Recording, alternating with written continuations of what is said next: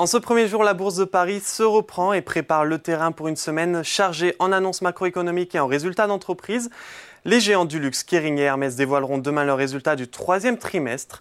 Puis jeudi, toute l'attention se portera sur la Banque Centrale Européenne qui devrait maintenir ses taux inchangés. Dans le même temps, les investisseurs continuent de surveiller de près les taux obligataires américains à 10 ans, qui ont franchi la barre des 5% aujourd'hui, mais finalement reculent vers les 4,85%. Pour cette séance, l'indice parisien profite de la légère détente sur le marché obligataire et termine sur une hausse de 0,50% vers les 6850 points dans des volumes d'échange de 2,6 milliards d'euros.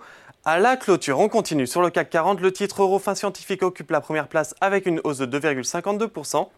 Le groupe a annoncé son intention de lancer un deuxième programme de rachat d'actions pour un montant maximum représentant jusqu'à 2% de son capital. Juste derrière, on va retrouver Stellantis avec une augmentation de 2,11%, suivi de Publicis, L'Oréal et Hermès. En revanche, Téléperformance et Lanterne Rouge, le titre lâche 4,06%. Worldline est pénalisé de l'incident survenu ce week-end qui a affecté le paiement par carte bancaire au sein de plusieurs grandes enseignes. L'action perd 2,32%.